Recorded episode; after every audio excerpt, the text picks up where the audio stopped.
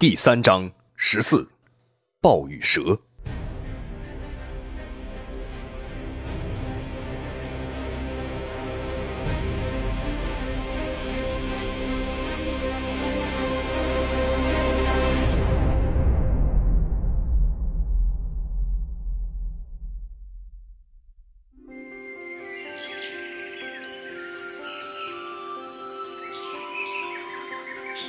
墨西哥高原初春的阳光，将两个年轻人的裸体笼罩在万缕霞光之中。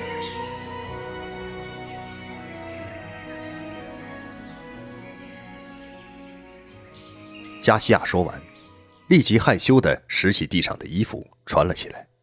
陈刚也不好意思的，急忙穿好自己的衣服。我们去那个祭台看看吧。如果我说的正确，那个祭台上。应该刻有很多雕刻，如果运气好的话，我们将会发现玛雅先祖给我们的提示。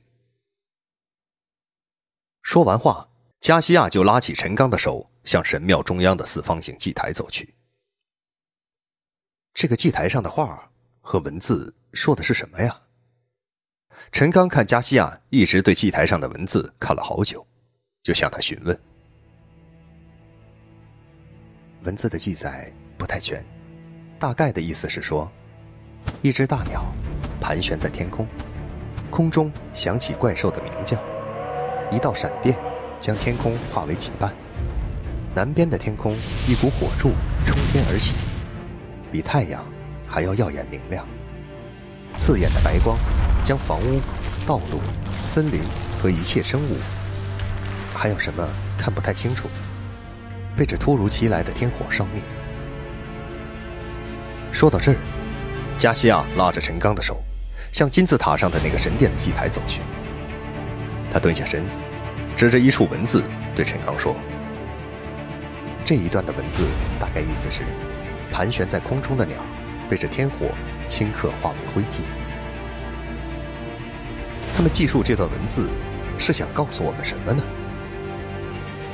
陈刚看着加西亚问道。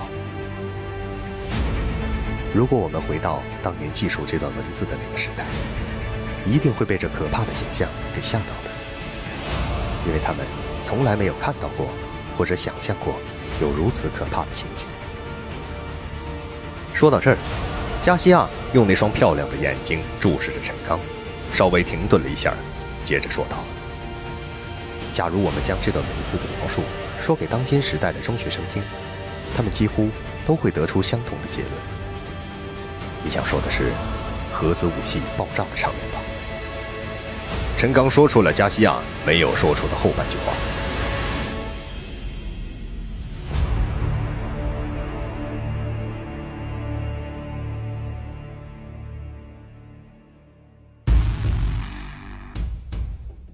加西亚，你到底对我隐藏了什么秘密？如果我说……你就是那个命中注定会拯救我的人，你会怎么想？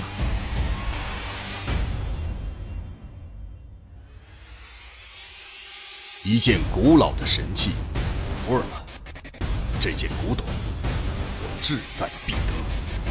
一场危险的追杀，你怎么会惹到了这么危险的家伙？一次命运的安排，我一直在等待。一个从东方到来的男人，一张熟悉的面孔，陈先生，你是礼堂中的那个人吗？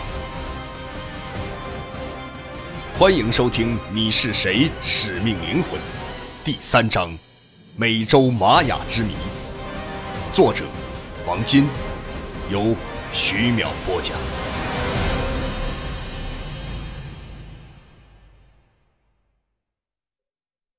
令人困惑的是，古玛雅时期那个时代的人是无法靠想象用文字描述这种原子装置爆炸的场面的。任何幻想都是建立在已有知识延伸之上，不可能有脱离了人们认知基础的设想或幻想。假如我们今天用严格科学艺术的眼光来看，你说是不是呢？陈刚虽说不太同意加西亚的这个观点，不过此刻他还无法找到有力的论据。反驳他的观点，他点了点头，又摇了摇头。在我祭祀的时候，脚下画了两个叠加的正三角形，这个图像就是我们现在经常说的六芒星。不过，这个神奇的符号，在我们玛雅人的传说中，有着特殊的意义。我们祈祷那个传授我们文明的、来自遥远的天外智慧，在某一个神迹被验证的时候，他们将赐予我们强大的力量。加西亚说话间，用手顺着陈刚的胸膛慢慢向脖子上摸去。当他的手放在陈刚脖子上的时候，却摸向了陈刚戴着的那个翡翠项链。加西亚掏出了陈刚戴着的项链后，又将自己佩戴的翡翠项链摘了下来，拿在另一只手中。看着每一只手上拿着的项链，加西亚说道：“主宰黑暗力量的美洲豹和主宰风调雨顺的羽毛蛇合二为一的时候，我将重新获得神的力量。”加西亚说话的时候，将两个翡翠项链凹凸相对，合在了一起。这两块翡翠从质地和颜色，完全就是从一块翡翠上一分为二切割的。这一点和陈刚先前猜测的。一模一样。陈刚看着加西亚的举动，并不感觉意外。当他在汽车里看到加西亚交给他的那块翡翠项链的时候，他就断定，这两块翡翠一定是一对儿。当这对阴阳翡翠吊坠合二为一的时候，我就等来了那个来自东方的男人。同时，一场灭绝人类的灾难就要降临了。在我的大祭司任期内，最为重要的使命，就是等待他的到来。你怎么知道我戴着这款项链？陈刚看了一眼加西亚手里合在一起组成类似一个椭圆形的翡翠球体，向加西亚讨教道：“我接过了祭祀师的责任之后，就一直在等待一个人，一个来自东方的使者。”他手里有一个和我拥有的项链坠儿一样的吊坠，只是雕刻的图案不同。那个人就是我等待的人。难道你是指我吗？陈刚疑惑的看着加西亚，问道：“自从在圣彼得堡街上看到你的第一眼，我就认出。”你是他派来的使者，尽管我靠的是第六感。后来在爷爷家留宿的时候，看到你脖子上戴的项链，我再一次确认了，你就是那个他。难道世界上真有这么蹊跷的事情？陈刚在心里想着。任何偶遇，都是生命中的注定。加西亚看陈刚默不作声，心中对此感到怀疑，就又说起来：“世界灾难到来之时，我们也拥有了拯救世界的超级力量。这种力量犹如文明之花一样，会像当年的西班牙人将美洲文明传播到世界一样。你说的那个他，到底是谁？是谁派我来到你的身边的？”陈刚突然心中想起，难道加西亚说的那个他，暗指灵狐吗？加西亚好像没有听到陈刚的问话一般，继续说道：“你相信域外智慧生命吗？”“呃，这个不排除外星生命的可能性吧。不过，严肃的科学到目前为止，并没有任何确凿的证据显示大部分的螺母是什么形状的。”加西亚突然话题一转，提出了另一个奇怪的问题：“呃，是六角形的呀？那为什么不做成四角形、五角形或其他的多边形呢？”加西亚自问自答，他并不给陈刚回答的机会，就继续说道：“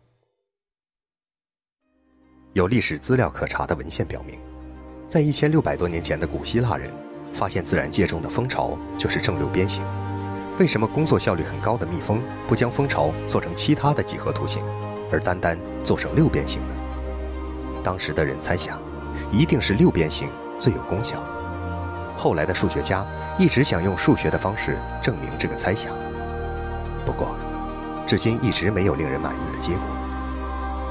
公元前一千两百年到公元前两百多年前的玛雅前古典文明期之后，也就是最辉煌的玛雅古典时期，距离今天大约两千两百年的时候，玛雅人已经知道这两个倒置的等边三角形围成的正六边形的很多几何性质了。不论这个六边形的边是向内凹还是向外凸，都是最为节省材料和功效最高的图形。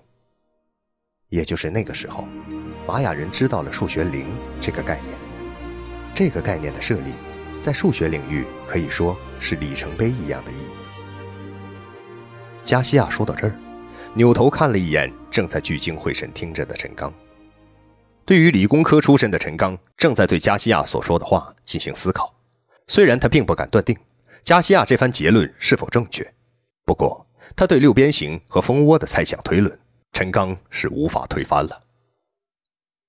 从人类知识系统来看，先是对某一定理有个直观的猜想，然后再用数学的方式进行证明。从加西亚说的六边形螺母在工业中的加工和使用功效来看，确实如此。假如说玛雅人具有这么高的科学知识，为什么没有转化成技术呢？陈刚对加西亚提出了自己的疑问，加西亚并没有直接回答陈刚的问题。仿佛进行一场玛雅文明的讲解一般，接着说道：“当初的西班牙来到美洲大陆的目的，是要寻找真金白银。登陆美洲大陆的西班牙人也只是区区几百人而已，而当地的印第安人有数十万之众。虽然他们有先进的火枪，不过这些装备对生活在雨林地带的当地人来说，并不占绝对优势。一个大祭司在与上天的沟通中。”得到了传授玛雅人知识的高级智慧生命的启示，告诉他们，如果看到海上挂着帆的船，穿着白衣、骑着白马的人，就是他们派来的使者，就要归顺他们。这样，玛雅人就不再抵抗了。西班牙人将这些宝物传播到全世界，开启了人类文明的新模式。人类文明总是伴随人口的增长而越发灿烂。快点说！西班牙人到底发现了什么，比真金白银还要值钱？陈刚等不及加西亚继续这样卖关子，就打断他的话，问道：“他们到底找到了什么？要比黄金、白银还要贵重？”西班牙人不但找到了黄金、白银，他们更将美洲的农作物传播到全世界，远比找到那些作为印第安人祭祀用的黄金、白银更有价值。假如没有土豆、玉米、花生这些原产于美洲的农作物，欧洲的人口就不会快速增长，也不会有后来的工业文明了。你住在中国的什么地方？是南方还是北方？陈刚正注意听着加西亚所讲的，突然他话题一转，问起了陈刚的居住地。啊，我住在。北方的一个省会城市，陈刚答道：“我可以打包票，你现在所住的地方，在几百年前人口数量要比现在少得多。原因就是，假如没有土豆和玉米这些源自美洲的农作物，是不会支撑这么多数量人口的。原来我住的地方是清王朝满族人的发源地，好像那时候确实没有那么多的人。”不过，人口增加都是后来的新移民迁入才爆炸性的增长的。难道真的和你说的土豆、花生和玉米这些农作物的被引进有关系吗？你知道在清朝初年中国的人口是多少吗？加西亚问陈刚：“呃，两个亿？有没有？”陈刚挠了挠头。用猜测的数字回答了加西亚。康熙算是中国封建社会中一个很有作为的皇帝了，他将满清王朝带到了一个极为辉煌的高峰。即使在他的时代，当时的中国人口也就一亿多一点在短短的几个皇帝之后，人口就增加到将近四亿人，实际上，正是美洲的农作物土豆和花生以及玉米等被广泛传播到旧大陆的时候，世界人口才大幅度增加的。难道辣椒也是从美洲传遍世界的吗？加西亚说这番话的时候，陈刚突然想起，他与加西亚在墨西哥城的一处冷饮摊子吃到了一种掺杂了辣味的冰激凌，就问了一下：“是的。”辣椒的原产地也是美洲。哎，你吃过中国的火锅吗？还有老干妈辣酱，那味道好极了。陈刚听到加西亚提起辣椒，咽了几口唾沫，忍不住想起已经离开中国有一段时间了，很是想念中国的食物，就对加西亚说起了中国的美食。对于墨西哥人，几乎每顿饭。也离不开辣椒的。中国有悠久的美食文化，辣椒美食也一定做的不错吧？有机会，你一定要陪我吃啊！二人从美洲文明到美食文化，聊得很开心，几乎忘记了被追杀的事情。陈刚突然想起，加西亚曾经说过，他在神的启示下一直在等一位东方来的男性，就说道。一位主管预言的神说：“那位来自东方的神将获得一种超级能力，那种能力是什么？我也不知道。也许这种能力在他以后需要的时候才能够知道吧。”加西亚看着陈刚，笑了笑说：“也许是自己太入戏了吧。”陈刚在心里自嘲的想：“